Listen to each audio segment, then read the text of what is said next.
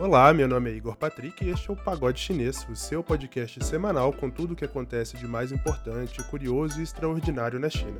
Comigo nessa empreitada estão o Lucas Padilha. Fala, Igor, tudo bem? E a Maria Rosa Azevedo. Oi, Igor. Oi, Padilha, tudo bem?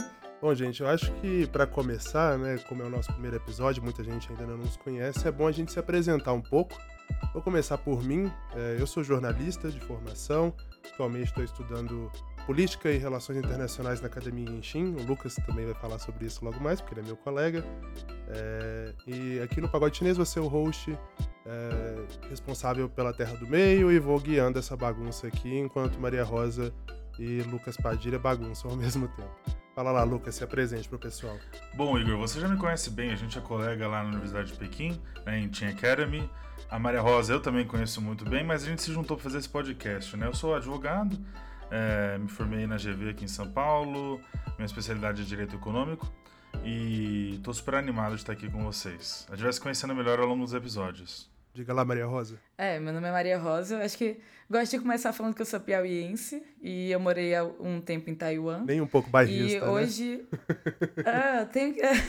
sempre. É, é sempre a primeira coisa que eu vou falar. E eu hoje tenho uma startup de inteligência artificial, então também trabalho com isso e ajuda a produzir o, o pagode com o Leopoldo. E tô aqui apresentando com vocês. Bom, a ideia desse projeto né, é trazer para mais perto da gente aqui do Brasil, de uma forma mais leve e mais descontraída, a China o que acontece lá, né? Com esse nosso toque tupiniquim de ser. Mais importante do que ler notícia, a gente quer ser seu companheiro na faxina de casa, no trânsito, no tempo livre do trabalho, no fim de semana, enfim. A gente quer conversar muito, quer rir junto e a gente vai debater temas sérios com quem entende do assunto. Vamos começar o primeiro bloco então? Roda a vinheta. A Terra do Meio é o bloco em que a gente aqui do Pagode Chinês coloca a China no centro do palco, recapitulando e explicando as notícias mais importantes da última semana. O bloco foi batizado em referência ao nome da China em mandarim, que é Zhongguo, o Império do Meio. Vamos lá? A gente bem que tentou, a gente atrasou a gravação para trazer as notícias mais importantes da eleição americana, reação na China, mas como esperado não deu, né? No momento em que a gente está fazendo esse episódio, ainda não há uma definição de quem levou a disputa e é provável que nem você aí no futuro, que já está ouvindo esse podcast, tenha lido o resultado oficial, considerando a quantidade de votos enviados pelo correio que ainda faltam ser contados. A China parece estar aguardando os resultados com doses iguais de paciência e resignação, e ao contrário do esperado, a notícia mais importante nos jornais chineses nessa quarta-feira é o adiamento do IPO do Ant Group, que a Maria Rosa vai falar mais sobre ainda nesse episódio. Jornalistas de veículos estatais disseram que foram orientados a evitar resultados de eleições ao vivo que pudessem chamar muita atenção do público. E o mais importante, claro, serem muito cautelosos com as palavras para que a posição desses jornais não fosse interpretada como uma posição do próprio governo chinês. O ponto fora dessa curva talvez tenha sido o jornal estatal Global Times, que é conhecido aí pela sua retórica nacionalista, e que fez um artigo citando analistas chineses e avaliando que a indefinição nos resultados prova que, abre aspas, a ideologia política dominante, fecha aspas, da esquerda liberal não é a corrente dominante nos Estados Unidos hoje e indica uma profunda mudança social em direção ao conservadorismo. O editor do Global Times, o Hu Xijin, que é conhecido por ser bastante vocal nas redes sociais, né? Ele twitta o tempo todo. Dessa vez ele escreveu no Twitter, abre aspas, esse tipo de agitação é geralmente uma complicação das eleições em países pobres, mas as pessoas estão preocupadas sobre como isso se reflete nos Estados Unidos. Os Estados Unidos estão em degradação, fecha aspas. Ele depois continuou comentando com um tom aí um tanto quanto sarcástico sobre as pesquisas que previam uma vitória tranquila para Joe Biden. Nas redes sociais chinesas, as reações foram menos contidas, claro. Na manhã do dia 3 de novembro, alguns blogueiros postaram um resultado eleitoral falso, mostrando Trump ganhando com quase 400 votos no colégio eleitoral. Outros internautas no Weibo, plataforma que aí é semelhante ao Twitter, diziam torcer pelo Trump. Vou ler alguns comentários aqui do, do Weibo que fizeram mais sucesso. Um usuário escreveu assim: ó, ganhando ou perdendo, a missão dele é destruir a aparência da democracia americana. Um outro escreveu: que Trump seja reeleito e derrube os Estados Unidos. Uma piada popular nessa rede social foi a comparação entre a declaração de vitória do Donald Trump com o fato de que alguns chineses, quando estão jogando Mahjong, que é uma espécie de jogo de tabuleiro bastante tradicional, grita vitória antes da hora. Em coletiva de imprensa, o porta-voz do Ministério das Relações Exteriores da China, o Wang Wenbin, foi até econômico nas palavras. Ele disse assim: ó, notamos que a eleição nos Estados Unidos está em andamento sem resultado final. A eleição presidencial dos Estados Unidos é um assunto interno e a China não se posiciona a respeito. Bom, Lucas, China cautelosa, o mundo inteiro esperando o resultado dessa eleição histórica e o Brasil nessa sinuca de bico, né, entre o seu maior parceiro comercial e talvez o seu maior parceiro político. Como que você avalia aí que essa indefinição e a posição dessas duas grandes potências mundiais vai impactar aqui no Brasil? A maior parte dos líderes mundiais está sendo cautelosa, né? Quer dizer, a relação entre os países não é entre as pessoas e o Biden pode ser presidente dos Estados Unidos assim como o Trump. Como o resultado é incerto, qualquer tipo de posicionamento é complicado. Mas o, o Bolsonaro está numa torcida bastante clara é, pela, pela eleição do Trump. Isso foi dito on, ontem, anteontem, hoje e deve continuar nos próximos dias. Ele não está evitando se posicionar em relação a isso tudo. Mas o que mais me impressionou não foi o posicionamento do Bolsonaro em si, que está torcendo pelo Trump, que ele considera um amigo dele, apesar do Trump não segui-los nas redes sociais. Eu descobri esse dado hoje, achei super engraçado. O Olavo de Carvalho é, escreveu o seguinte no Twitter. Mesmo que o Trump vença a eleição, o número de votos da chapa Biden-Harris já mostra que metade do eleitorado aspira, com ou sem consciência, à derrota da nação e ao triunfo da China. Isso não tem mais conserto. Ou seja, a vitória do Biden ou a expressiva votação do Biden, que já é o candidato a presidente mais votado da história dos Estados Unidos no voto direto, significaria uma concessão dos Estados Unidos ao poder chinês, à ascensão chinesa, que para o Olavo de Carvalho tem essa dimensão conspiratória, ou seja, está dentro do Partido Democrata, dentro dessa mídia liberal, que por incrível que pareça é o que a China e o Global Times critica, né? Você vê, o Igor Sim, falou e, e é curioso, Lucas, é. porque é, esse tipo de retórica do Olavo de Carvalho é uma coisa que foi possível perceber em vários perfis do Twitter de, dessa galera um pouco mais à direita aqui no Brasil. O próprio Rodrigo Constantino, ontem à noite, postou uma foto do Xi Jinping dizendo a única pessoa que está feliz com a virada do Biden. Então, é, parece ser uma tendência, né? A gente acompanhar mais ou menos o mesmo tipo de debate que está acontecendo lá entre os dois espectros políticos. Mas por outro lado, o que me deixa impressionado é uma certa convergência na crítica, né? Vê o Lavo de Carvalho o Global Times criticando as elites liberais americanas que estariam representadas no Joe Biden, né? É, as duas como elites que não representam o interesse dos Estados Unidos. Quer dizer, a elite chinesa é, representa os interesses da elite da, da, da China como um todo né? E, e, enfim, já a elite liberal americana não representaria o interesse do povo americano. Isso, nisso, Olavo de Carvalho e o Global Times concordam. Os dois estão criticando a CNN, Nova York, Hollywood, Vale do Silício, os aposentados da Flórida que votaram em peso no Biden. Quer dizer, todo esse lado dos Estados Unidos, que é o que o mundo gosta, o que o mundo admira, o que a China gosta de consumir também, vamos ser sinceros, está sendo criticado tanto pelo Olavo de Carvalho quanto pelo Global Times. Por isso tudo que a minha torcida nessa eleição é muito clara, eu sou um cara que se posiciona politicamente, é pelo Biden para mostrar que sim, os Estados Unidos tem uma elite capaz de se projetar no mundo, de deixar bem claros seus valores e não ficar concedendo aí espaço para loucos como o Olavo de Carvalho se manifestar. Lucas, mas é, considerando que a vitória do, do Joe Biden não foi tão acachapante como estavam prevendo, você acha que o fato de ter aí uma, uma parcela bastante significativa da população americana que ainda vai adoçar esses ideais do Trump pode repercutir no possível governo Joe Biden caso ele ganhe? A gente viu o resultado do Senado, né? Parece que o Senado está caminhando para uma consolidação do controle republicano de novo. Isso não vai ser nada fácil para o Biden se ele for eleito, porque a, a, a, a Suprema Corte também está na mão de conservadores, né? Com a recente indicação da Amy Coney Barrett. Então, a, a, grande preocupação de um governo Biden seria com qual força, com qual margem ele governaria, né? Já vai ser difícil conseguir comprovar a vitória se ele tiver a maior parte dos delegados, porque isso vai ser contestado, a margem vai ser muito pequena. Se ele ganhar, a pergunta é com quem ele governaria. E, e daí a resposta ninguém sabe, né? Mas que o trumpismo, que o conservadorismo reacionário, racista, é racista, né? Os Estados Unidos, ele, ele, o sistema eleitoral americano foi calculado 200 anos atrás para evitar que negros ganhassem eleições e, e, e tivessem peso nas eleições. Isso vai continuar, quer dizer, os Estados Unidos não se torna menos racista se o Biden ganhar, os Estados Unidos não se torna um país mais dividido se, se, se o Biden ganhar, e, e, e, se o Biden perder, vai ser, uma, vai, ser uma, vai ser muito complicado do ponto de vista de imagem do sistema político americano.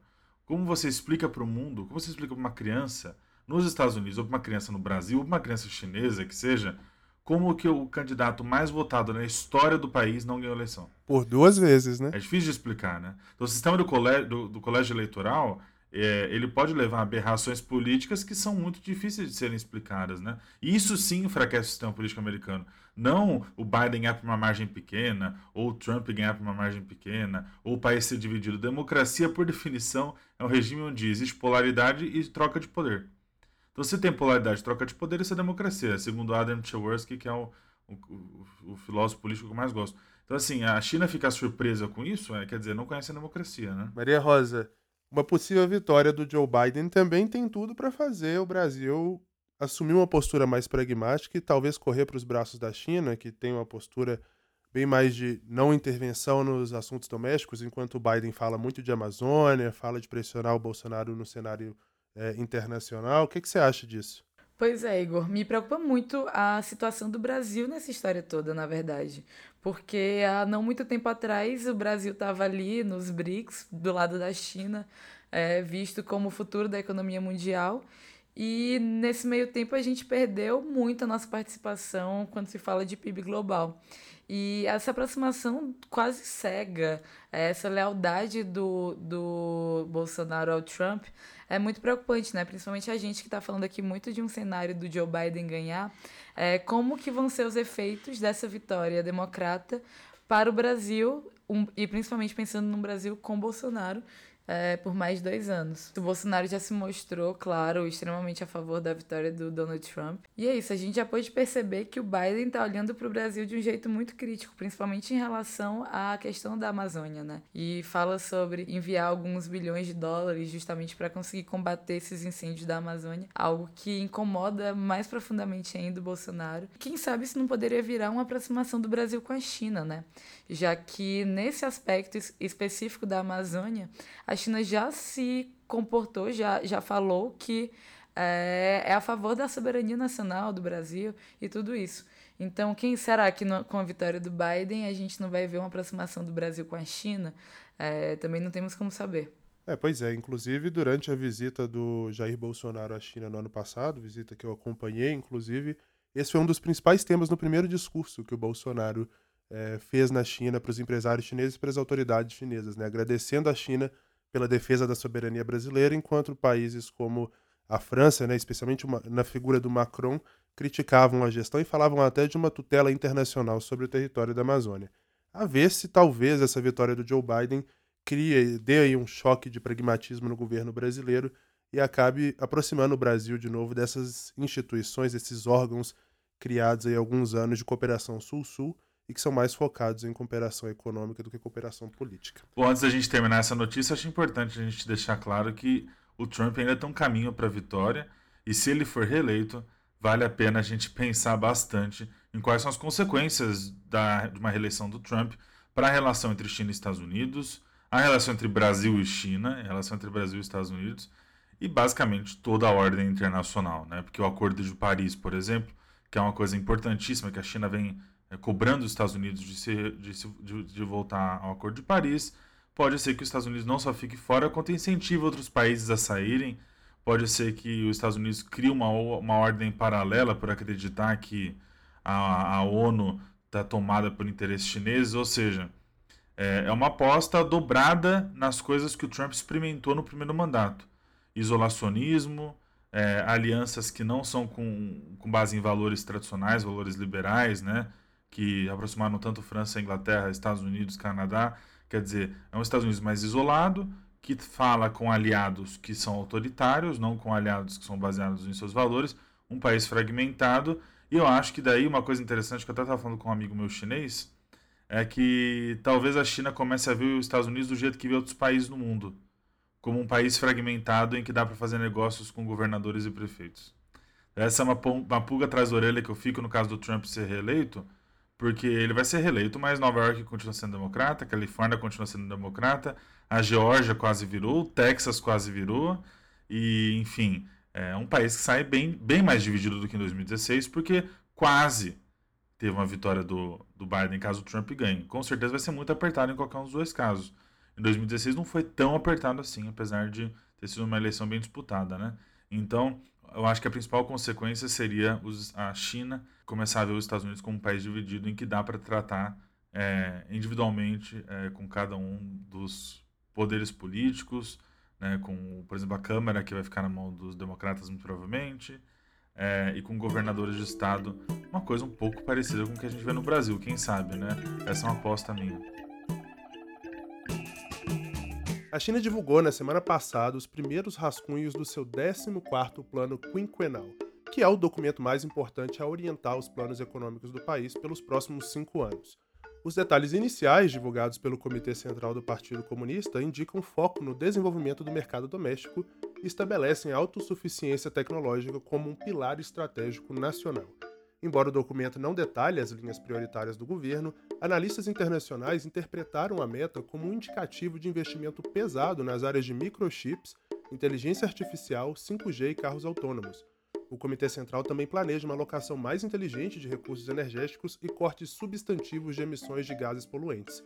O maior produtor e consumidor de alimentos do mundo também prometeu acelerar a modernização da indústria agrícola, garantir a segurança alimentar nacional e melhorar a qualidade e competitividade. Chamou atenção também a sutil mudança nos termos relativos a Taiwan. Enquanto o plano elaborado cinco anos atrás defendia a cooperação econômica como uma forma de ganhar a confiança de empresas e residentes taiwaneses, o documento novo traz o termo reunificação da pátria-mãe, indicando aí talvez uma postura mais assertiva da China continental sobre a província rebelde. O plano quinquenal ainda precisa ser chancelado pelo Congresso Nacional do Povo antes de entrar em vigor já no ano que vem. Maria Rosa, a gente está vendo aí mudanças né, na meta de crescimento da China. Esse ano, pela primeira vez, a China não estabeleceu quanto queria crescer no ano. E esse novo plano quinquenal traz uma novidade, né? porque no anterior eles tinham estabelecido um crescimento médio aí, uma, uma meta média de 6,5% ao ano de crescimento, e esse documento não faz mais menção a números, né? Pode ser uma questão da pandemia, as incertezas em relação aos Estados Unidos. Qual que é a sua avaliação sobre esse documento que foi divulgado aí pelo Comitê Central do Partido Comunista? Pois é, Igor, dá para ver que há um foco muito grande em um crescimento mais sustentável e mais saudável é, em relação ao PIB chinês.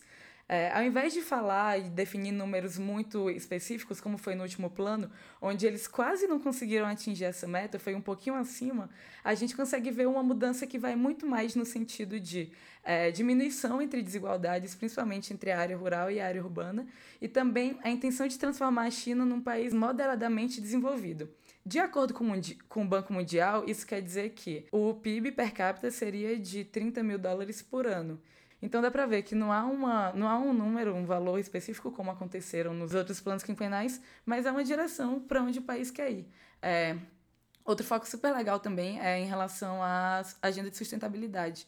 A gente sabe que hoje a China deixa a maior pegada de carbono do mundo, entre é, comparativamente com os outros países, e um foco muito grande em tornar a China um país é, carbono neutro até 2060. Além disso, Vale ressaltar que, além do plano de cinco anos, né, de 2021 até 2026, também há um planejamento até 2035. E 2035 é uma data importante porque é justamente o meio entre agora 2021 e 2049. E sendo 2049 um ano extremamente importante porque se completam 100 anos da Revolução Popular da China. E eles colocaram essa data para como o ano meta da China se tornar o país hegemônico mundialmente. E 2035 está no meio disso e tem um fato curioso, que é o ano que o Xi Jinping completa 82 anos e foi justamente na cidade que o Mao morreu. E isso mostra, dá para a gente ler um pouco nas entrelinhas, que há uma confiança de que o Xi Jinping vai estar, é, vai ser presidente da China até 2035 e isso parece mostrar uma confiança do partido em relação ao Xi Jinping, né? Vale lembrar que em 2018, né, Maria Rosa, o Xi Jinping conseguiu retirar o limite de dois mandatos é, consecutivos para o líder supremo do país, coisa que não acontecia há algum tempo e consolidou o Xi Jinping como principal líder é, chinês desde o próprio Mao Zedong, né? Então é esperar para ver, porque esse foi um movimento que desagradou parte da elite política chinesa, mas até agora não há nenhum sucessor aparente do, do Xi Jinping para poder comandar o país. Vamos para a próxima notícia agora. Essa é uma notícia que interessa bastante o Brasil. A gente vai tentar dar um panorama aqui. A China fechou um acordo para começar a importar soja da Tanzânia, de acordo com o diretor de assuntos africanos do Ministério das Relações Exteriores chinês, o Wu Peng. A embaixada do país africano comemorou as negociações. Em comunicado, os tanzanianos destacaram a alta demanda chinesa pelo grão, estimada aí em 103 milhões de toneladas ao ano, acrescentando ainda que esse acordo vai abrir novas oportunidades para que agricultores encontrem um mercado confiável para o produto, né, para a soja. Além da Tanzânia, o único país a vender soja para a China na África é a Etiópia. O produto também é cultivado de forma tímida aí na África do Sul, Nigéria e Zâmbia. Bom, Lucas, eu vi essa notícia espalhada aí por vários portais de notícia brasileiros, sempre com um tom de desespero, quase histeria, é, dizendo que a China não ia mais comprar soja do Brasil, enfim. Vou passar a bola para você, mas só para poder dar um dado aqui para o nosso ouvinte, é, três quartos né, é, da soja importada pela China em setembro, que equivale a 9,79 milhões de toneladas, veio do Brasil. Então não é necessário ter esse desespero todo para agora, né? Bom, somente em julho o Brasil exportou um total de 10 milhões de toneladas de soja para o mundo, né?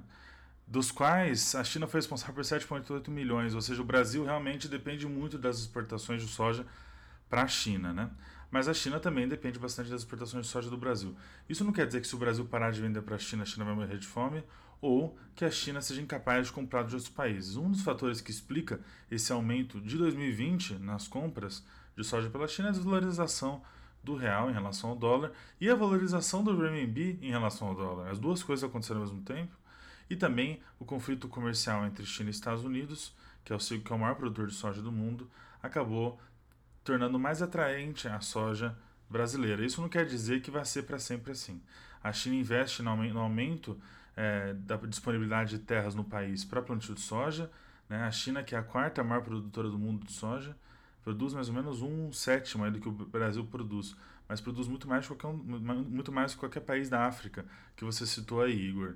Bom, as terras aráveis da China são 10% das terras aráveis do mundo inteiro, mas sustentam mais de 20% da população mundial. Né? Então, só 1,2% das terras aráveis tem, tem, plantações permanentes, e, e, e isso é realmente pouco, considerando a necessidade que a China tem de consumo. Então, a China precisa de cadeias de produção de grãos que sejam seguras. E os conflitos diplomáticos, o ambiente geopolítico com certeza influenciam nisso. Mas não é uma mudança que vai acontecer do dia para a noite, muito menos a partir de um acordo com um país que tem uma pequeníssima produção de soja. Deve produzir menos soja do que alguns municípios do Brasil. Né? É, a safra nacional da soja brasileira cresceu, teve uma super safra, né? cobrindo aí 9,3 milhões de hectares em 2019 e a China consome, só um dado aqui, cerca de 110 milhões de toneladas de soja por ano. E continua consumindo cada vez mais.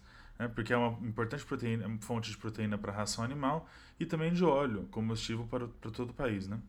Mas a China só produz 16 milhões de toneladas anuais. Então, essa diferença de 110 para 16, poucos países no mundo conseguem suprir, dentre eles principalmente o Brasil e os Estados Unidos, que são países que têm, alguma, têm uma política externa um pouco hostil ou muito hostil a China. Né? Isso vai ter que ser equalizado de alguma forma. Eu acho que a China também está mandando um recado dizendo que é capaz de diversificar os seus fornecedores de soja.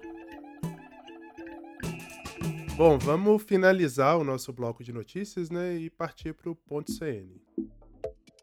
A China estava se preparando aí, não a China necessariamente, né, mas uma das maiores empresas da China estava se preparando para um dos IPOs mais lucrativos da história, né? Talvez o maior IPO da história, que é do Ant Group, do bilionário Jack Ma. Só que as coisas começaram a desandar ao longo da semana. O Jack Ma deu uma entrevista, na verdade, fez um discurso criticando a regulamentação do mercado financeiro. E a gente recebeu agora a notícia de que o IPO foi adiado. Maria Rosa vai explicar um pouco pra gente o que, que é o Ant Group, o que, que significava esse IPO, o que está acontecendo.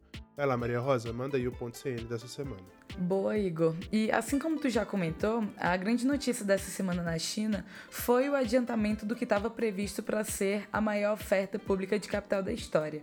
É, o IPO da fintech Ant Financial ia movimentar uma soma que se especula em 34 bilhões de dólares, e isso seria negociado nas bolsas de valores de Hong Kong e de Shanghai. É isso, já demos o spoiler, o IPO não aconteceu E ninguém sabe ao certo por quê, na verdade. O que a gente sabe é que o Jack Ma, que é um dos homens mais ricos da China e foi o fundador tanto do Alibaba, que é o gigante dos e-commerces, quanto do Ant Financial, ele foi convocado para uma reunião na segunda-feira agora, no dia 2 de novembro, pelo Banco Central Chinês e por órgãos reguladores do sistema financeiro de lá. E nessa reunião foi comunicado a ele que uma análise mais minuciosa do Ant Financial seria feita.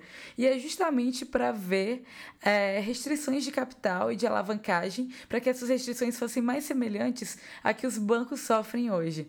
E ou se o Ant Financial continuaria sendo regulamentado como empresa de tecnologia. E ninguém sabe direito o que aconteceu, se ele já sabia disso ou não, mas o fato é, alguns dias antes, o Jack Ma estava dando uma palestra em Shanghai, e nessa palestra ele se animou e começou a falar de quão desatualizado a regulação do sistema financeiro da China era.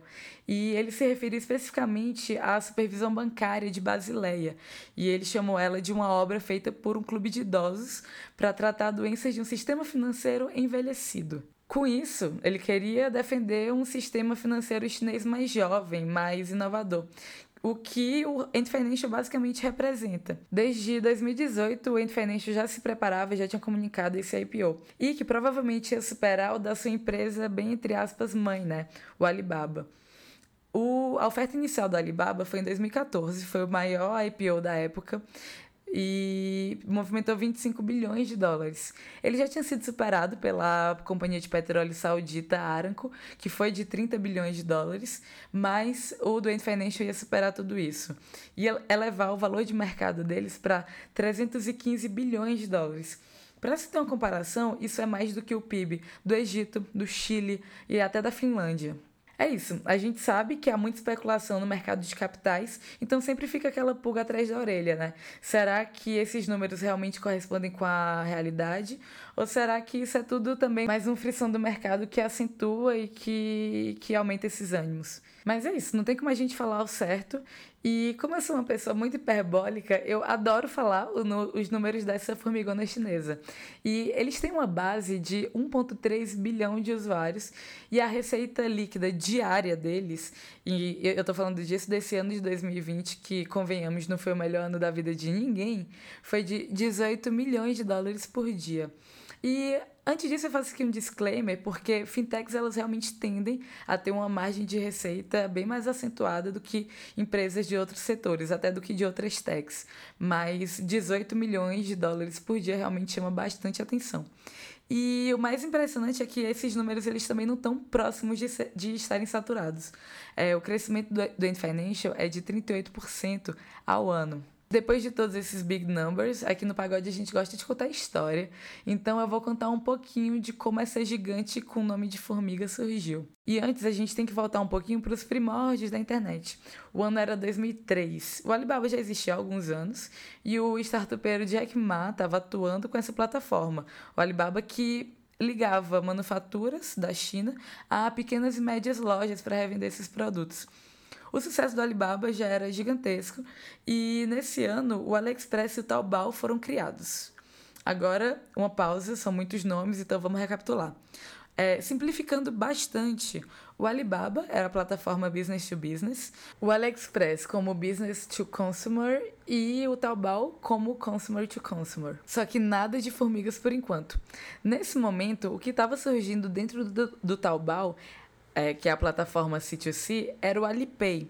Agora, imagina que ter uma plataforma C2C, uma espécie de eBay, ou se a gente trouxer aqui para o Brasil, uma, uma OLX.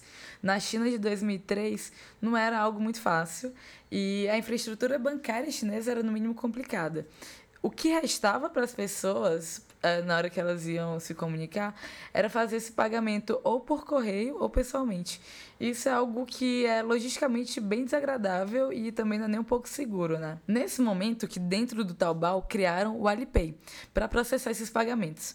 E ele não era nem um pouco intuitivo, principalmente porque ele tinha que se conectar com essa infraestrutura do sistema bancário chinês. E a pessoa tinha que ir lá preencher oito, nove páginas, infelizmente ainda no Internet Explorer, só para conseguir efetuar um pagamento. O Alipay foi extremamente importante para a democratização de pagamentos online na China. Lá eles resolveram um grande problema, muito similar ao que o PayPal fez nos Estados Unidos. Passou um tempo e cerca de 75% das transações feitas nos sites do Alibaba passaram a ser feitas pelo Alipay. E foi nesse momento que, voltando aqui, o Jack Ma pensou que o Alipay podia ser muito maior do que um facilitador de pagamentos dos ecossistemas deles, né? Tava na hora do Alipay andar com as próprias pernas. E um outro spoiler aqui, isso deu muito certo. O Alipay é a maior plataforma de pagamentos da China até hoje. Só que, de novo, onde é que a nossa amiga formiga vai entrar nessa história? É, em 2009, o governo chinês começou a regulamentar mais fortemente as empresas de capital estrangeiro na China. E o Alibaba, por incrível que pareça, era principalmente americano e japonês, porque grande parte dele tinha sido comprado pelo Yahoo, empresa de tecnologia americana, e pelo SoftBank, o fundo de investimento japonês. E foi nesse momento que o Jack Ma fez uma coisa que até hoje é vista como uma mancha no currículo dele. Ele meio que uniu o útil ao agradável e criou uma nova empresa, que é o Ant Financial sendo o Alipay o braço de pagamentos dessa nova fintech, onde o Jack Ma era o sócio majoritário. Gente, eu não sei o quão confuso isso tudo ficou, mas eu vou resumir aqui. É, o Alipay andou para que o Ant Financial pudesse correr. E agora que a gente já sabe de toda a pré-história, é, vale a gente também tentar entender um pouco do momento atual do Ant Financial. E para isso, eu pensei que o melhor jeito seria olhar para quê? Para as linhas de receitas deles, né? E isso está tudo muito bem escrito no paper pré-IPO. Basicamente, eles são divididos em quatro grandes áreas. E 30% dessa receita vem da parte de pagamentos digitais, vulgo Alipay. 40% é de uma área que eles chamam de Credit Tech. E 15% da parte de Investment Tech. E 8% para InsurTech, que é a parte de tecnologia para seguros. Basicamente é como se todas as maiores fintechs brasileiras estivessem em um só lugar. E sim, há várias discussões sobre será que o Financial é grande demais? Quão alta está essa barreira para que uma concorrência entre? Independente dessas discussões, vale a gente perceber que eles souberam muito bem prever tendências e também executar tudo, todas essas inovações numa velocidade que realmente chama muita atenção. Na parte de pagamentos, por exemplo, foram eles quem criaram o Dia dos Solteiros, que é o equivalente a Black Friday lá na China. Para a gente ter alguns, alguma noção de números, 500 milhões de pessoas usaram Alipay para comprar algo nesse dia. Isso é quase 2,5 vezes a população do Brasil inteiro. Na parte de crédito, o que é muito legal de destacar foi a criação do Sesame Credit, que é um sistema de pontuação individual que é super complexo, usa diversas e diversas variáveis e que mudou a maneira que crédito, tanto o cartão de crédito, que não é algo tão comum na China, mas principalmente pequenos empréstimos pessoais, microcrédito. E para falar dessa parte, eu sempre gosto de trazer um ponto. Vale lembrar que há 40 anos atrás a China era miserável, né? Então a maioria das pessoas eram desbancarizadas e se elas não tinham nem contas no banco, imagina ter um histórico bancário, que é algo que no Brasil, quando você quer crédito, você leva esse seu histórico para um gerente de uma agência e aí vocês negociam taxas a partir disso. Lá não tinha como isso acontecer. É, o que, o, quando se ia buscar crédito, era necessária uma documentação, que ela era escrita pelo RH da sua empresa, e nessa documentação tinha uma descrição muito detalhada do seu cargo, da sua remuneração, e só assim você conseguia ter acesso a qualquer tipo de, de crédito. Já na parte de investimentos, é legal ressaltar o Yuebal, que em português significa pequeno tesouro, que é hoje o maior fundo de investimentos do mundo. E isso aconteceu porque eles diminuíram muito qualquer tipo de barreira de entrada para se investir dinheiro dentro do ecossistema do Ant Financial. É, você pode ir começar a investir a partir de um renminbi, que isso basicamente são 0,15 centavos de dólar, e você pode tirar o seu dinheiro, colocar a qualquer momento. Então, é, essa liquidez, esses juros, ele vai, ele vai rendendo diariamente. Além disso, é, eles também têm o Ant Fortune, que é um marketplace que une, é uma plataforma, vai unir pessoas que querem investir, que têm dinheiro para investir, a pessoas que são investidores profissionais. O que eu acho interessante de ver é que, basicamente, o Ant Financial conseguiu dar destino ao capital chinês, seja através de consumo, e inclusive muito facilitado por esse microcrédito, ou na parte de investimentos, facilitando muito que o dinheiro chinês renda e que as pessoas consigam é, acumular e financiarizar o, o seu próprio capital. Né? E já no mundo de seguros é um pouco mais difícil de falar porque ele ainda não é tão relevante na China. Geralmente, é, países em desenvolvimento não têm uma porcentagem tão grande do, do PIB investida em securitizar suas posses, né? É, é, pegando aqui alguns dados do Banco Mundial, 4,5% do PIB de países desenvolvidos vai para vai a indústria de seguros, e em países em desenvolvimento isso dá menos de 1% do PIB. Então lá não acontece tanto, mas a gente já consegue ver algumas mudanças nesse pós-pandemia. É, o Ente tem uma plataforma que o nome é Xian Rubal onde por 3 renminbi por mês você pode participar de uma espécie de grupo de seguros, que eu achei na verdade até um pouco mórbido, porque você assina o um contrato e esse contrato ele abarca algumas doenças, é, principalmente câncer, na verdade. E se você, infelizmente, tiver alguma dessas, é, dessas patologias, você recebe um seguro de 42 mil dólares, é, em valores convertidos atualmente. Acho que eu vou terminar por aqui, dá pra gente passar muitas e muitas horas falando de cada um desses aspectos do Ent Financial. Mas vamos ver, é, dá para ver que eles sabem realmente fazer dinheiro e vamos ver como é que vai, como é que vai mudar esse sistema regulatório da China. Se realmente essa fintech ou até techfin, né, eles gostam de colocar que é uma empresa primeiro de tecnologia antes de ser empresa de finanças, se vai passar a ser regulada como um banco ou se vai continuar realmente no setor de tecnologia, o que pode mudar muita coisa, inclusive essa oferta inicial de capital, né? É, se mudar, pode ser que diminua, pode ser que aumente, como que um banco é como que o valuation de um banco é feito, como que o valuation de uma fintech é feita. Então tudo isso muda em muitos aspectos. Mas volta com vocês. Vai lá, Igor. Valeu, Maria Rosa. Bora pro Galcal dessa semana. Esse bloco vai trazer umas curiosidades, uns contextos históricos sobre China, e eu não vou nem explicar o porquê do nome, porque o Lucas já se encarregou disso. Manda lá, Padilha. Os recipientes para leite são sempre caixas quadradas. Os recipientes para água mineral são sempre garrafas redondas. E as garrafas redondas de vinho são geralmente colocadas em caixas quadradas. Escreve um ensaio sobre a filosofia sutil do redondo e do quadrado. Igor, Maria Rosa. Lucas, eu nunca fui muito bom de geometria e eu me perdi na comida. Como botaurino que sou, você falou vinho, falou leite, eu tô mais focado na bebida do que na resposta da pergunta.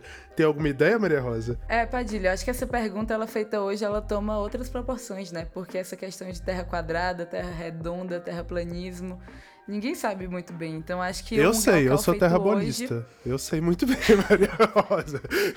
eu acho que eu vou. Toda vez que eu for fazer entrevista de emprego, eu acho que eu vou colocar essa pergunta para ver o que a pessoa pensa sobre terraplanismo. É, gente, mas a resposta certa teria que envolver dizer que na cultura tradicional chinesa, nas fontes dos textos clássicos de daoísmo, confucionismo, ou até outros textos mitológicos na arquitetura tradicional chinesa, feng shui e tal a ideia de que o céu é redondo e a terra é quadrada. Mas claro que eles não estavam falando que a Terra é redonda e hoje na China existe esse consenso de que sim, a Terra é redonda. Mas por que eu trouxe essa pergunta para vocês? Porque essa é uma pergunta do Galcal. O Galcal que é um exame, é um teste nacional de admissão no ensino superior e traz perguntas tão desafiadoras quanto estas, além de perguntas de matemática, química, física, as disciplinas que a gente já conhece. Então vamos falar um pouco hoje sobre o Galcal. Galcal. Literalmente teste de alto nível. Desculpem aqui a pronúncia, né? Mas Gal, chinês, significa alto e Cal é de prova. E a abreviação para um longo nome oficial, algo como o Exame Nacional de Admissão ao Ensino Superior, o Enem da China.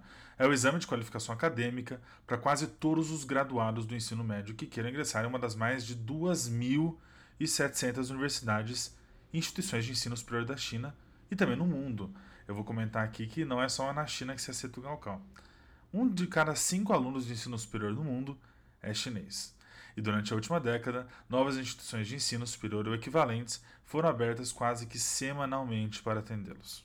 Bom, ano passado, em 2019, mais ou menos 10 milhões de estudantes chineses né, das 23 províncias, quatro municipalidades, cinco regiões autônomas e duas regiões administrativas especiais participaram do Gaokao, Quer dizer, imagina assim, de, de Hong Kong, Macau até a Mongólia interior e Tibete, os rincões aí da China, o território todo, o país todo, toda a administração se mobiliza para realizar esse exame nacional que é o maior do mundo. Né? Nem se compara aí ao Enem brasileiro ou ao SAT americano de quantidade de pessoas. E... Mas não é igual no país inteiro, né? Em Xangai, já em 87, existiam questões específicas para a cidade. E hoje, são 16 províncias que têm permissão para elaborar suas próprias questões do Gaokao para se adaptar ao currículo regional. E outras regiões continuam a seguir o exame nacional. Dentre essas 16 que eu citei, é interessante a gente dizer que tem as, as regiões como Gansu, Xinjiang, que envolvem é, que tem muitas minorias, diferenças étnicas, diferenças culturais, isso se reflete sim no Gaokao. Então, apesar de ser um exame geral e homogêneo, ele também tem aspectos locais que mostram como a China realmente é diversa, né? Assim, é, eu, eu quis trazer o Gaokao porque mais que esses grandes números, né? E, e ele revela a complexidade da diversidade geográfica, humana e política da China, né? O que significa Gaokao para quem presta? é o principal critério do processo de admissão no ensino superior, que significa mais que uma oportunidade de ter um diploma. Né? Na China, o acesso ao sistema público de educação superior é igual aqui no Brasil, é um motivo de ansiedade, de vergonha, de orgulho, e no caso do fracasso, as consequências vão ser sentidas ao longo da vida do estudante ou da estudante que passou 12 anos nos bancos escolares imaginando a chegada do grande dia ou dos dias de prova, porque é quase uma semana o Galcal. Na verdade, 3, 4 dias, depende do lugar. E até 2001 o exame só podia ser realizado por maiores de idade, quando a restrição foi cancelada. Desde 2001, então, qualquer pessoa com diploma de segundo grau pode prestar o exame independentemente da idade. O Gaokao é reconhecido para além das fronteiras da China, né? não só como uma curiosidade, como a gente está citando aqui, mas como critério de processo seletivo. Né? É isso, assim, fora da China, o Gaokao pode ser usado para garantir o acesso de chineses e chinesas a universidades mundialmente conhecidas, como Cambridge, na Inglaterra, essa novidade fez notícia na China em 2019, mas não é inédita. Né? Desde 2012, universidades australianas aceitam o Gaokao. A Austrália, que é o país que tem maior número de imigrantes chineses no mundo. Mais recentemente, em 2015, universidades tradicionais dos Estados Unidos passaram a considerar o exame chinês como um substituto, só para chineses, do famoso SAT americano. Universidades que adotam o Gaokao como critério de admissão. Vou ler aqui o nome de algumas. A Universidade de Nova York, a NYU, Brown, que faz parte da Ivy League, e a Universidade da Califórnia em São Francisco. Universidade de New Hampshire, são várias. A evolução inter internacional do Gaokao enquanto exame, critério de admissão, acompanha a rápida escalada no número de estudantes chineses em universidades ao redor do mundo, em especial nos Estados Unidos, que tem essa relação com a China que a gente observa muito de perto, né? Só um dado aqui para deixar vocês curiosos em relação a esse aspecto da relação bilateral entre China e Estados Unidos. São 300 mil estudantes chineses nos Estados Unidos hoje. É claro que a educação em qualquer país é muito mais do que o número de aulas que você assiste, as horas de estudo e o peso do diploma pendurado na parede. Né? É uma oportunidade de ascensão social, ainda mais em países de desenvolvimento como a China. Mas na China, um país em franco crescimento há quatro décadas, riqueza, poder político, prestígio intelectual e até casamentos estão em jogo durante os dois ou três dias aí a depender da província. Por um lado, o Gaokao é uma política pública, um exame de avaliação, como o Enem, e admissão, como o SAT americano. Por outro, é o símbolo da competitividade chinesa, do papel da educação na organização social do país e um reflexo, em alguma medida, claro, não totalmente, da história antiga e moderna da China. Como um teste baseado no mérito, o Gaokao ele bebe dessa fonte, dessa tradição secular dos exames para o serviço público, que foram usados para verificar a elegibilidade de acadêmicos para servir como oficiais na China Imperial. O sistema de exame na China Imperial sobreviveu por 1.300 anos e diversas dinastias. Desde a sua fundação na dinastia Sui, em 605 d.C., até a sua abolição, perto do final da dinastia Qin, em 1905. De certa forma, o fim dos exames imperiais marcou o fim da, dinastia, da China dinástica, apresentando uma China mais moderna, e novas, e novas regras de educação, novas disciplinas que iam ser estudadas nas escolas. Então, de certa forma, aí, a história dos exames imperiais não é exatamente a história do Galcal, mas as pessoas gostam de falar que essa tradição é super antiga e é por isso que a gente está contando essa história. Então, considerado em alguma medida o sucessor, o Galcal foi introduzido como um avanço aí, no sentido da modernização chinesa em relação ao período imperial. O primeiro exame padronizado na China foi realizado só em 52, tá? Então demorou um pouco aí, três anos depois da fundação da República Popular. Mas foi interrompido 14 anos depois, quando Mao Zedong decidiu que os jovens instruídos, incluindo o atual presidente Xi Jinping e o premier Li Keqiang, deviam ser enviados para o campo para aprender, com, aprender com os camponeses. O exame foi restaurado só em 77, após o fim da Revolução Cultural e da morte do Mao Zedong. Milhões de pessoas se inscreveram para fazer o exame naquele ano, mas só 220 mil vagas estavam disponíveis nas universidades chinesas naquele ano. A retomada do Gaokao sinaliza o renascimento da oportunidade para milhões de jovens, jovens reprimidos na China, além do compromisso do partido, do governo central, de avaliar os alunos com base em mérito acadêmico, não nas afiliações políticas ou compromisso com a revolução permanente. O retorno da prova indica que o governo, a partir dali, investirá recursos no desenvolvimento de uma força de trabalho qualificada, com a intenção de promover o desenvolvimento econômico para além do treinamento político. A história do Gaokao, de certa forma, é a história da reforma e abertura da China, que começou em 79 e levaria a China, como a gente sabe, da miséria à renda média, da periferia ao centro do debate econômico, social e geopolítico do mundo. Então, agora que eu contei um pouquinho da história do Gaokao, ela é uma história longuíssima que a gente pode remeter ao ano 600 ou a 77, cada um vai contar de um jeito. Eu vou contar algumas histórias e curiosidades do Gaokao na vida cotidiana, no calendário anual da China, na vida dos chineses. Embora seja comum que, o, que os governos locais aí façam arranjos especiais de Gaokao, como restringir o tráfego perto de centros de teste, houve casos em que pais preocupados em Anhui, Jiangsu e Shandong bloquearam ruas e avenidas por medo de que carros passando afetassem a compreensão auditiva no teste de inglês. Você imagina um monte de pai fechando rua em volta de prova de, em volta de local de prova do Enem para que os filhos não se atrapalhem na prova de inglês. É disso que a gente está falando, né? E os dançarinos, das, os dançarinos que estão em todas aí as as pracinhas da China, onde tem uma luz, onde tem um shopping center, tem uma pracinha na frente, vai ter alguém dançando um tipo de música, fazendo um exercício físico. E durante o Gaokao, esses dançarinos eles param. São, a maioria são senhores e senhoras, né? Eles param voluntariamente de praticar né? e fazer barulhos. E também as construções param para dar aos candidatos um pouco de paz. Algumas mães usam os tipaos para ir ao centro de teste para ter sorte, que é aquele vestido tradicional chinês que a gente tem quando a gente pensa em vestido chinês, aquele de seda formal. As mães levam os filhos com esse tipo de prova, é, com esse tipo de roupa, desculpa. E a gente sabe que em Pequim, Xangai, essas cidades, tem vários templos aí budistas, tem igrejas católicas, tem centros é, de estudos confucionistas e tem outros tipos de templos familiares. E é isso que acontece no dia do Gaokao. Quer dizer, todo santo vale, todo tipo de oração vale a pena para levar, levar alguém aí a passar na prova, né? É, um relatório em 2015, engraçado essa história, observou que os funcionários da província de Henan chegaram a empregar, usar drones para ir atrás de trapaceiros. Eu fico imaginando como que isso foi feito. 2020 não é um ano comum. E seguindo as regras da OMS da própria China, que teve um sucesso grande no controle da pandemia, o Gaokao foi realizado com mais de 10 milhões de estudantes chineses, seguindo todos aqueles protocolos de distanciamento social de 1,5 metro, checagem de temperatura corporal. Né? O Gaokao ele foi feito com um atraso de um mês devido ao coronavírus. Né? Em 31 de março, o Ministério da Educação anunciou que o exame de admissão seria adiado por um mês, né, até julho. E a Municipalidade de Pequim Estava é, indeciso até o meio de abril se o exame seria feito ou não.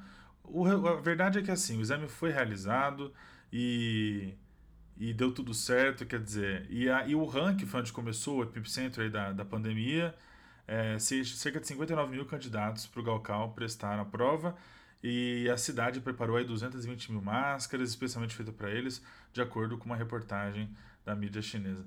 Bom, é isso. O Gaokao ele conta um pouco da gente, pra gente da história da China, ele revela os sonhos da China e é uma prova, é um lugar onde questões sobre China são apresentadas. A nossa ideia de fazer um blog chamado Gaokao é trazer as grandes questões da China e as pequenas também. Entender um pouco de cultura, geografia, política, economia, tudo isso articulado de uma forma interessante para que a gente possa passar na prova que é a China. Né? O Steven Schwarzman, que é um bilionário famosíssimo, ele financia um programa muito grande de educação na China e ele fala que a China não é mais uma eletiva, é uma matéria obrigatória no século XXI, é o bloco em que a gente tenta te ajudar a tirar 10 aí nessa disciplina que pra gente também é difícil, mas toda semana a gente estuda e traz um tema aqui pra gente conversar. Obrigado, Lucas. Eu acho que todo mundo agora tá dando graças a Deus que aqui no Brasil a gente tem um Enem e não uma prova tão difícil como essa, né? Bora pro Cilada. Vamos dar umas risadas às custas dos perrengues e das situações engraçadas que os nossos ouvintes já passaram na China? Essa é a proposta do Cilada, que nessa semana traz uma história do Pedro Weiner. O Pedro é administrador, tem um longo histórico de micos e perrengues dos mais variados lá na China e hoje vai contar pra gente da vez que ele foi parar num hostel pra lá de bizarro em Hangzhou. Bora ouvir. Bom, eu fui com um amigo a Hangzhou passar uns cinco dias passeando por lá e a gente alugou um quarto de hostel, né? A gente alugou duas camas, um quarto com oito pessoas, dormitório misto. Só que chegando no hostel, o dono falou que a gente que não tinha mais quarto, que ele tinha reservado tudo, porém que ele tinha um lugar especial para a gente ficar e que a gente ia adorar. É, ficamos super animados, né? Achando que teríamos um tratamento VIP. É, porém, quando ele foi nos mostrar o quarto especial, era um lugar que eu acho que ele não tinha aberto há literalmente 15 anos. Tinha uma tarântula assim do tamanho de duas mãos passando em cima, o quarto com cheiro de mofo, só uma luzinha pendurada meio fio em cima. Meu, lençol manchado de sei lá o que. E a gente falou assim, olha, não vai dar para ficar aqui. Me desculpa, a gente vai ter que sair. Daí ele falou: Ah, não, não, desculpa, é verdade. Esse quarto é muito velho, esse quarto é muito velho. Eu tenho um quarto que nunca foi usado para vocês ficarem. E vocês vão amar de paixão. E daí a gente já um pouco com o pé atrás, mas fomos, né, e subimos ao quarto. No fim era um terraço, era no terraço do prédio. O hostel era um prédiozinho de três andares. E eles tinham construído um terraço, um, como se fosse um aquário de vidro assim, sem cortina alguma, ou seja, todos os prédios ao redor do lugar poderiam ver, e sem tranca também, muito engraçado, porque a gente teve que exigir que eles fizessem uma tranca pra gente. Mas enfim, foram os cinco dias em que eu dormi e acordei sendo observado por vários chineses olhando pra gente curiosos e olhando pra gente dormindo, acordando, indo tomar café da manhã, etc. Tudo porque a gente estava basicamente numa redoma de vidro. E assim surgiu a casa de vidro do Big Brother Brasil. Maria Rosa, com a piada mais óbvia, roubou a piada de todo mundo. e eu vou deixar o Igor fazer a dele agora, que eu vou fazer a minha por último, porque eu tô irritado com a Maria Rosa. Não, mas eu tenho uma história sobre isso também. Aconteceu uma coisa muito parecida comigo, só que em Taiwan, em Kaohsiung. E aí eu tava com mais duas amigas, a gente chegou num hostelzinho, o único que a gente conseguiu. E tinha uma banheira também, como o Pedro falou, com, sei lá, coisas que a gente não conseguia identificar. E aí, só que já tava muito tarde, a gente não tinha como sair de lá e ir pra nenhum lugar. E aí as três viraram extremamente católicas naquele momento. A gente passou a noite inteira. Nessa hora não tem ateu, né? Não existe. Era só músicas do Padre Marcelo de Rossi e Padre Fábio de Mello na nossa playlist. Segura na mão de Deus e vai, né, Lucas?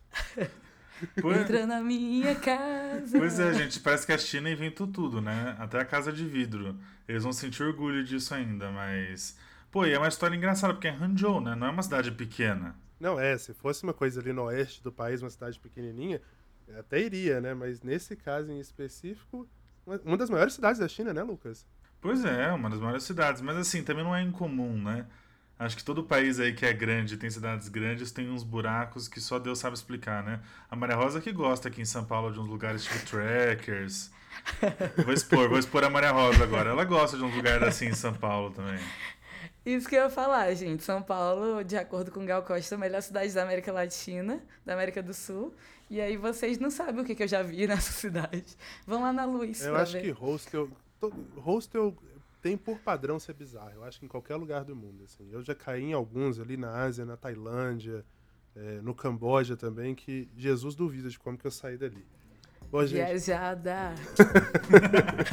Eu sou privilegiado sim em relação ao hostel, porque nunca me aconteceu nada legal para contar para vocês. Ai, ai, isso porque o Lucas mereceu. Eu mereci.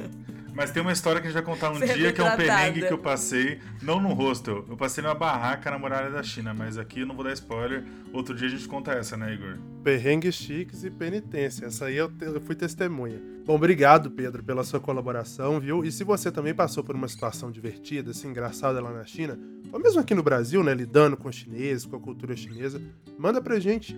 É só gravar um áudio de até 3 minutos e enviar no nosso Instagram, arroba pagode chinês, ou pelo nosso canal oficial do Telegram. Senhoras e senhores, mandarins e mandarinas, nosso primeiro episódio do Pagode Chinês está chegando ao fim, mas antes a gente deixa aqui as nossas sugestões de livros, de filmes, revistas, poemas, memes, enfim, aquilo que mais valer sua atenção até o nosso próximo episódio na semana que vem. Vou começar com a Maria Rosa. Maria Rosa, o que, que você tem para recomendar essa semana? Igor, hoje eu vou recomendar um canal do YouTube, na verdade. Eu tô numa maratona de acompanhar a Semana de Fintechs de Hong Kong, que tá acontecendo agora, do dia 2 de novembro até o dia 6 de novembro. E tá surrealmente incrível de conteúdo. Uh, mais de 250 CEOs estão dando, fazendo talks, palestras por lá. Então é um conteúdo realmente muito rico. E eles estão disponibilizando algumas dessas palestras no, no canal do YouTube deles. Então é só digitar no, no buscador Hong Kong Fintech Week que vai ter conteúdo pra caramba. E vai ficar gravado? Como é que é? Então, sim, eles estão gravando. É, como a, a Semana de Fintechs de Hong Kong é um evento que já acontece há algum tempo, né? E aí, agora por causa da pandemia, está sendo tudo, tudo online. E as mais importantes, que as palestras mais importantes que eles estão colocando no YouTube. Mas já tem algumas e eles vão disponibilizar mais a partir do dia 9 de novembro também. Super dica. E você, Lucas, o que você recomenda para os nossos ouvintes essa semana? Igor, eu vou recomendar um livro que eu adoro. Eu já li algumas vezes, eu sempre estou revisitando ele, porque trata de um assunto muito especial. O papel da cultura chinesa e a racialização dos chineses no Brasil e a ideia de formação de uma democracia racial no Brasil. São temas clássicos de sociologia brasileira que trazem aí uma questão chinesa, né? As características chinesas da formação da nacionalidade brasileira. É um livro recente, de 2018, e a autora é Ana Paulina Lee, uma professora de Colômbia, uma antropóloga, uma, sino, uma antropóloga sino-brasileira talentosíssima e ainda pouco conhecida no Brasil, relativamente pouco conhecida. O livro se chama Mandarin Brazil: Race, Representation and Memory. Infelizmente ele não está em português, é, ele foi publicado pela editora de Columbia e ele explica, ele é baseado em documentos inéditos do arquivo e correspondência diplomática do Império do Brasil e da dinastia Qin sobre abertura de comércio e rotas de migração entre Brasil e China. Então, ao fazer isso, o livro conta um pouco a história da racialização asiática e como isso ajudou a moldar a imagem de um Brasil como uma democracia racial. Um tema aí super difícil de tratar, né, na sociologia brasileira, muito influenciado pelo Gilberto Freire, e a Ana Paulina ali é, explica isso tudo com um olhar muito novo, muito interessante mesmo. Esse livro tem a cara do pagode chinês. Eu acho interessantíssima a dica, Lucas, porque, particularmente, eu fui para a China pela primeira vez em 2014, desde então leio um monte de coisas sobre China, e eu só fui descobrir com você que os chineses vieram para o Brasil para plantar chá e etc. Então, é um negócio que é apagado até de quem estuda a China mais próximo, né? A gente não, não ouve muito falar sobre xenofobia com chineses ali no Brasil Império, início da República. Ótima dica. Então, considerando que a gente falou de eleições americanas, semana conturbada aí na política dos Estados Unidos, essa semana eu vou recomendar o livro A Caminho da Guerra, do, do, professor de Harvard Graham Allison, que é um livro que parte do pressuposto de que ao longo da história, na maioria das vezes em que uma potência emergente ameaça a liderança da nação mais poderosa, né, elas eventualmente entram em guerra. Graham Allison fez aí um, um apanhado né, de vários, vários momentos históricos em que isso acontece, e ele resgata o conceito da armadilha de Tucídides, que é justamente esse conceito né, da nação emergente, da nação líder entrar em conflito, para tentar analisar as relações entre Estados Unidos e China. E olha só, você que está ouvindo esse episódio pode ganhar uma cópia desse livro. A gente está com uma promoção que vai rolar lá no Instagram e a gente vai sortear o livro entre os nossos seguidores. Então, se você estiver interessado, acha que o tema é relevante, corre lá no arroba pagode chinês para verificar as regras da promoção e não se esquecer de participar. Bom, o Pagode Chinês é uma produção da Risca Faca em associação com o Observa China, com a direção do Leopoldo Cavalcante. Se você quiser entrar em contato conosco, o nosso endereço de e-mail é o contato@pagodechinês.com.br. Você também pode falar com a gente no nosso Instagram, a gente já mencionou, mas o arroba é a gente se despede sempre com um provérbio chinês, e o dessa semana é esse aqui, ó. Atenção. Uma crise é uma oportunidade cavalgando o vento perigoso. Até semana que vem.